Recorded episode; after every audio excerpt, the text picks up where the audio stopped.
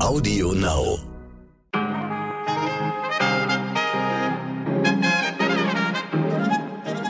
Liebe Zuhörerinnen, ich wünsche Ihnen einen guten Morgen an diesem Mittwoch, den 30. März. Ich bin Michelle Abdullahi und hier ist für Sie heute wichtig mit unserer Langversion. Hier sind Sie goldrichtig.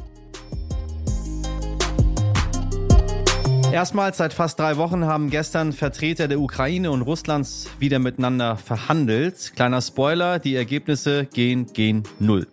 Interessanter, das Treffen hat in Istanbul stattgefunden und der Vermittler zwischen den beiden Konfliktparteien war tatsächlich der türkische Präsident Erdogan.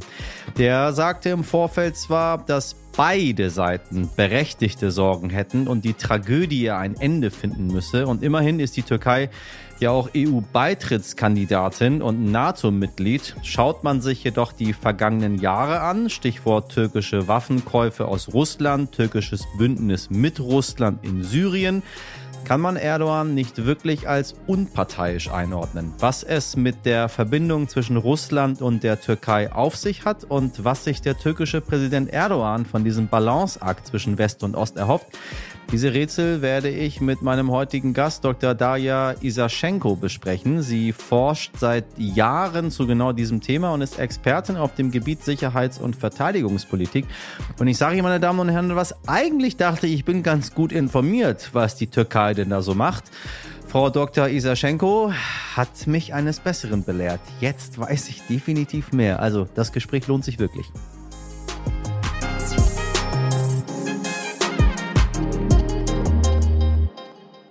Alle Gespräche lohnen sich wirklich, äh, sagt gerade der Engel auf meiner rechten Schulter hier zu mir. Und der Teufel auf der linken, der nickt zu.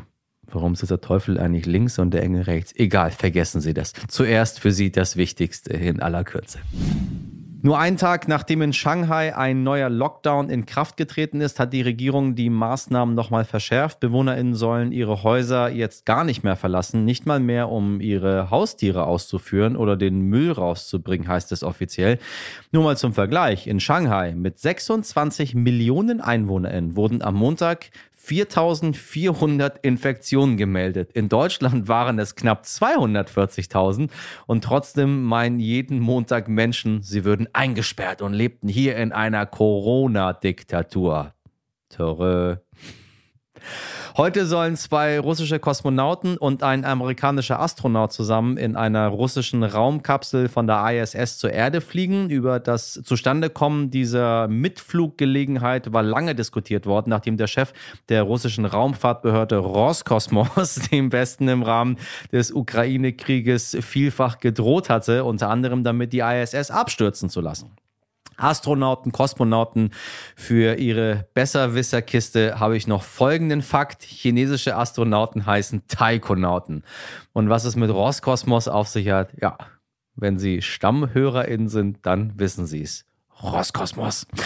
Insgesamt zwölf Partys soll es in den vergangenen zwei Jahren in der Downing Street Number 10 gegeben haben, dem Regierungssitz von Boris Johnson, und zwar mitten in der Zeit, als wegen der Corona-Pandemie strenge Kontaktbeschränkungen galten.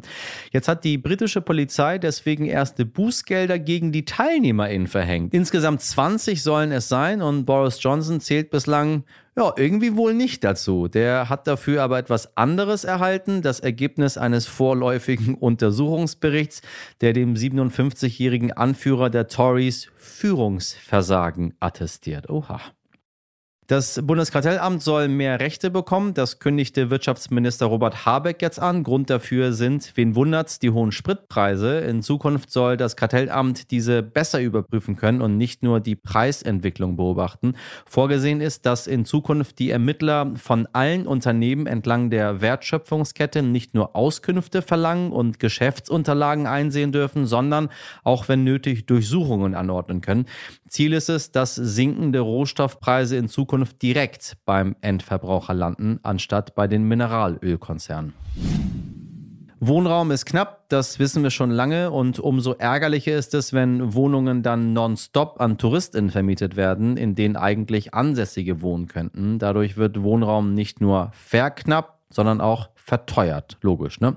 Viele europäische Städte haben daher Gesetze dagegen erlassen. In Palma de Mallorca ist Airbnb zum Beispiel komplett verboten und trotzdem werden Wohnungen immer wieder illegal inseriert, wie es jetzt in größerem Stil in Paris der Fall war. Dort hat ein Mieter seine Zwei-Zimmer-Wohnung jahrelang unerlaubt vermietet und damit rund 200.000 Euro kassiert.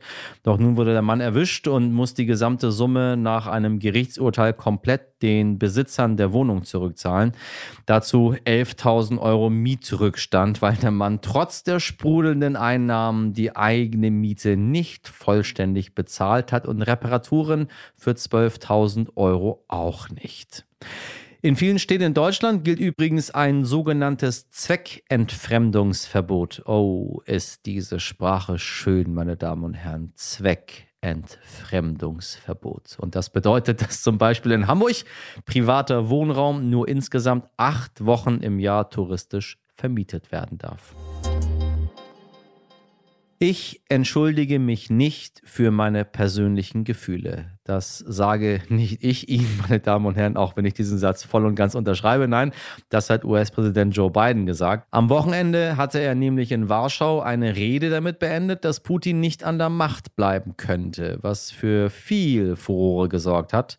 Hat Biden da gerade zum Sturz des russischen Präsidenten aufgerufen? Das Weiße Haus hat das natürlich sehr bemüht zurückgewiesen. Das sei doch anders gemeint gewesen. Doch jetzt legt Biden nach und sagt, nein, er habe damit seine moralische Empörung zum Ausdruck gebracht und er wird die Aussage auf keinen Fall zurücknehmen. Da dürfte sogar Trump-AnhängerInnen warm ums Herz werden.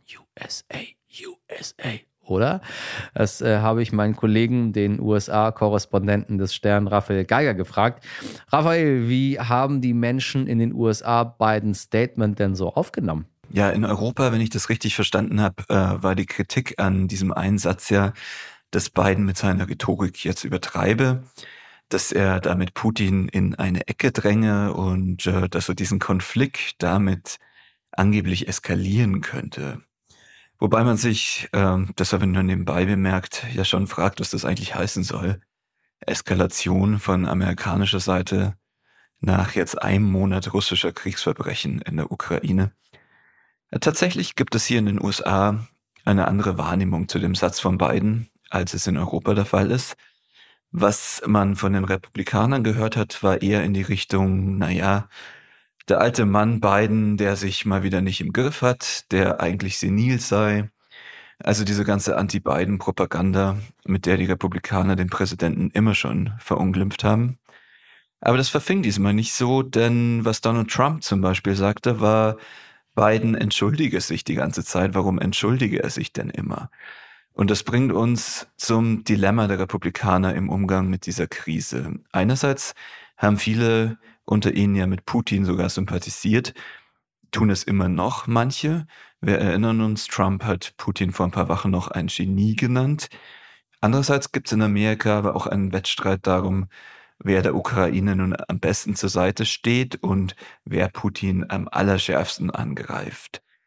Kurz, dass Biden so deutlich gegen Putin gesprochen hat, jetzt auch mit diesem einen Satz, das stört hier eigentlich niemanden so richtig. Im Gegenteil.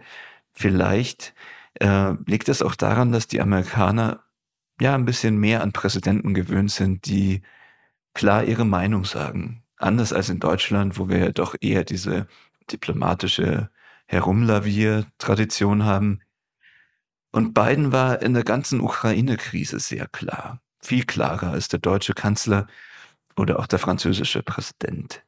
Natürlich hat der Kreml beiden Satz kritisiert, aber abgesehen davon passierte eigentlich nicht so richtig viel. Und jedenfalls erlebt man hier in den USA Joe Biden im Moment als, ja, stark, souverän und als einen Präsidenten, der in dieser außenpolitischen Lage tatsächlich einmal, man mag es kaum glauben, für eine relativ geschlossene Nation spricht. Vielen Dank, mein lieber Raphael, lange nicht gesprochen, nach New York. Gestern haben Russland und die Ukraine mal wieder verhandelt. Zu nennenswerten Ergebnissen kam es dabei leider nicht. Noch immer tobt der Kampf in der Ukraine und ein wirkliches Ende ist lange nicht in Sicht. Viel interessanter war letztlich der Ort, an dem sich die beiden Delegationen getroffen haben. Verhandelt wurde nämlich in Istanbul. Präsident Recep Tayyip Erdogan hat die beiden Parteien persönlich in Empfang genommen. Warum ausgerechnet in Istanbul, fragen Sie sich jetzt vielleicht. Tja, Tatsächlich versucht die Türkei seit Jahren, ihre Beziehung zu Russland zu verstärken, auch wenn die Partnerschaft dabei nicht immer ganz reibungslos verläuft. Wieso? Das weiß die Wissenschaftlerin Dr. Daria Isaschenko. Sie arbeitet für die Stiftung Wissenschaft und Politik und forscht seit Jahren zu genau dieser Beziehung zwischen der Türkei und Russland. Und sie weiß, wie viel Sympathie tatsächlich zwischen den beiden Präsidenten Erdogan und Putin herrscht, deren Politikstile letzten Endes ja nicht ganz so unähnlich sind. Frau Dr. Isaschenko, ich grüße Sie. Guten Tag. Sagen Sie, worauf beruht eigentlich diese Verbindung zwischen der Türkei und Russland? Ähm, was erhoffen sich diese beiden Länder einfach davon? Schaut man so in die Historie und auch in die jüngere Vergangenheit, gab es ja schon öfters Konflikte zwischen den beiden. Mhm. Diese Beziehung zwischen Russland und der Türkei, das funktioniert so, dass entweder ist man im Krieg oder kooperiert man worauf beruht diese Zusammenarbeit zwischen der Türkei und Russland? Das ist einfach die Tatsache, dass äh, man hat Interesse zu kooperieren, weil man mehr davon hat. Es gibt Vorteile, die diese Kooperation äh, bringt. Das hat äh, Syrien äh, sehr gut gezeigt, dass es kam erstmal zu einer Krise, weil die Interessen nicht vereinbart waren. Das war 2015 äh, also dieser Abschuss vom russischen Kampfjet durch die türkische Streitkräfte. Dann hat man sich aber versöhnt, weil aus zwei Gründen. Zum Beispiel, warum äh, die Türkei die Normalisierung mit Russland suchte. Das waren wirtschaftliche Gründe als auch geopolitische Gründe. Und bis jetzt, das sieht man auch äh, im aktuellen Krieg äh, in der Ukraine, die türkische Position ist äh, genau mit diesen zwei Faktoren zu tun hat. Also die Türkei ist sowohl wirtschaftlich als auch geopolitisch äh, angewiesen, mit Russland zusammenarbeit, zu, zusammenzuarbeiten. Aber auch Russland hat ein großes Interesse daran, diese Kooperation aufrecht zu erhalten. Und da sieht man zum Beispiel an der Tatsache, dass die Verhandlungen, die jetzt äh, stattfinden, die finden in, in der Türkei statt statt. Wir haben, ähm, wir haben eine Partnerschaft, die ja schon seit einigen Jahren geht. Seit, seit 2016 kooperieren die beiden. Sie haben Syrien angesprochen. Dann haben wir den Kauf der äh, russischen Luftabwehrsysteme gehabt, dieser, dieser Luftabwehr-Raketensysteme S-400 2017, wo dann die NATO ja dann plötzlich dann doch ein bisschen Zweifel an der Bündnistreue Ankaras hatte. Ähm, Präsident Erdogan verurteilt zwar den Angriff auf die Ukraine, jetzt wird aber dann doch wieder miteinander verhandelt. Also Sie sehen, wir tun uns hier im Westen relativ schwer zu verstehen, weshalb diese beiden Länder überhaupt zusammenarbeiten. Das eine NATO-Land und dann Russland, was gerade einen Angriffskrieg gegen die Ukraine führt. Ähm, dann sind nochmal Putin und Erdogan auch noch beides Autokraten. Können Sie das mal ein bisschen für mich einordnen? Wie ist denn diese Beziehung zwischen diesen beiden Ländern? Und weshalb arbeiten die überhaupt so zusammen? Also die Beziehungen äh, zwischen der Türkei und Russland muss man äh, trennen, weil auf einer Seite gibt es bilaterale Beziehungen.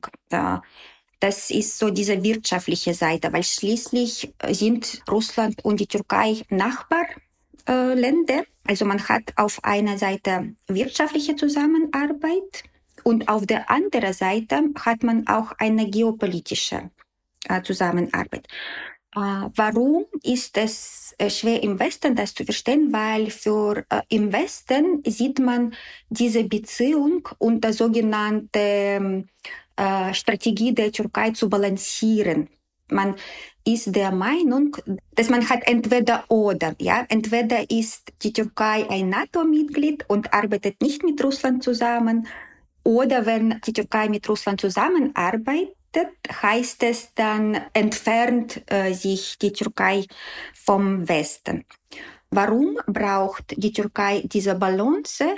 weil die Türkei hat unterschiedliche Sicherheitsbedrohungen. Ja, wenn man die Karte von der Türkei ansieht, Schwarzmeerregion, da ist zum Beispiel die NATO-Identität der Türkei am deutlichsten, weil NATO ist äh, quasi dient dazu, diese Balance gegenüber Russland äh, zu haben. Äh, wenn man weiter geht in der Nachbarschaft der Türkei, dann hat man Syrien. In Syrien war das Problem, dass die Türkei hatte so ein Gefühl gehabt, dass der, die westliche Partner, also die westliche NATO-Partner der Türkei, haben die Sicherheitsinteressen der Türkei nicht so wahrgenommen. Deswegen in Syrien musste die Türkei mit Russland dann zusammenarbeiten. Im östlichen Mittelmeer, da hat wiederum die Türkei auch mit dem Westen äh, Probleme gehabt. Das heißt, also wenn man sieht, so die Nachbarschaft hat man quasi so diese drei wichtige Regionen, Schwarzmeer, östliche Mittelmeer und Nahosten. Das ist jetzt nicht so, dass, dass die Probleme entweder von Russland oder vom Westen kommen, sondern von anderen Seiten. Deswegen ist es genau diese Balance da wichtig, weil in einer Region balanciert man gegenüber dem Westen, in einer anderen Region balanciert man gegenüber Russland. Diese geopolitische Konstellation sehr, sehr entscheidend, wie schließlich die Außenpolitik der Türkei jetzt aussieht. Okay, habe ich verstanden. Das heißt, die Türkei steht so ein bisschen zwischen den Stühlen, ähm, möchte das wahrscheinlich auch gerne, weil es dann damit alle Möglichkeiten gibt, äh, mit jeder Seite zu kooperieren, je nachdem, wie es einem gerade so beliebt, äh, weil man ja sagt, da werde ich von denen bedroht, da werde ich von denen bedroht. Sagen Sie, wie ist es denn? Mit einem Szenario, wie realistisch ist das oder ist es eher eine russische Wunschvorstellung, dass sich die Türkei von, von Europa und der NATO komplett abwendet? Gibt es überhaupt dieses Szenario oder möchten das nur die Russen? Also ich würde auch nicht sagen, dass das so eine russische Vorstellung ist, weil ich denke, in Russland hat man keine Illusion darüber, dass die Türkei ein NATO-Mitglied ist zum Beispiel beim äh, diesem Deal mit S400, das war quasi so ein Prestigefrage. Ja, so ein NATO-Mitglied kauft unsere Raketensystem. Warum auch die NATO-Mitgliedschaft für die Türkei wichtig ist im Sinne, wie die Türkei mit Russland äh, zusammenarbeitet, weil ähm, also die NATO-Mitgliedschaft der Türkei, das verleiht so eine gewisse Augenhöhe also die NATO-Mitgliedschaft für die Türkei ist sowohl äh, in den Beziehungen zu Russland als auch in Beziehung zum Westen äh, wichtig. Deswegen, das ist auch kein realistisches Szenario für die Türkei. Sagen Sie, welche Zukunft sehen Sie denn für dieses Bündnis oder diese Beziehung? Ähm, werden Russland und die Türkei ihre Beziehung weiter vertiefen oder kann dieses Bündnis gar nicht von Dauer sein? Naja, man hat unterschiedliches äh, gesehen in der Geschichte zwischen Russland und der Türkei. Aber wenn man vergleicht diese Beziehung, äh, was sie jetzt erreicht haben und äh, keine Ahnung, die letzten fünf, sieben Jahren, das ist, da gibt es schon eine sehr große Interdependenz äh, zwischen beiden. Es geht jetzt nicht mehr lediglich um russische Touristen oder türkische Tomaten, wie dieses Verhältnis sehr, manchmal sehr vereinfacht im Westen angesehen wird. Es geht auch um die geopolitische Zusammenarbeit ja, im Syrien, Libyen und äh, Bergkarabach. Und äh, jetzt äh, Türkei bemüht sich um diese Vermittlungsrolle äh, im Krieg äh, in der Ukraine. Und das sehe ich äh, auch so als Schritt Putins Richtung Erdogan, um diese Zusammenarbeit aufrecht äh, zu erhalten. Also wie äh, als Bündnis ist schwierig zu bezeichnen, weil die beiden sehen sich auch nicht so als strategische Partner. Das muss man vielleicht auch betonen. Zum Beispiel russischer Außenminister Lavrov nannte die Türkei ein sehr enger Partner in der Türkei hört man immer wieder Russland als unseren Nachbar. So, deswegen gibt's diese Zusammenarbeit, aber das ist jetzt nicht so, dass wegen Russland die Türkei äh, der NATO austreten würde oder auch dieses Ziel, äh, irgendwann mal ein, so diese, äh, mit, diese Bestrebung nach äh, der Mitgliedschaft in der Europäischen Union aufgeben äh, würde. Ich denke, im Westen muss man vielleicht sich daran gewöhnen, dass diese Beziehung einfach da ist und wirklich unterscheiden, wo geht es um die bilaterale Zusammenarbeit und wo gibt es tatsächlich diese Balancierungsakten äh, der Türkei. Hier muss man wirklich trennen, weil ich denke, das ist sehr schwierig von der Türkei zu erwarten, dass äh, die Türkei jetzt die Beziehung zu Russland einfach abbricht, weil das sind schon so Nachbarländer und die haben auch äh, äh, viele Nachbarschaften, wo eigentlich diese Zusammenarbeit auch durch Konflikte, aber trotzdem in die Kooperation, äh, wo trotzdem Kooperation entstanden ist. Und ich denke, das ist auch im Interesse des Westens, dass die Türkei und Russland zusammenarbeiten. Ich danke Ihnen sehr für das Gespräch, Frau Isaschenko. Dankeschön. Ohren auf. Der Dalai Lama hat 43, Angela Merkel 20 und Taylor Swift seit dieser Woche einen. Na, wovon könnte hier die Rede sein?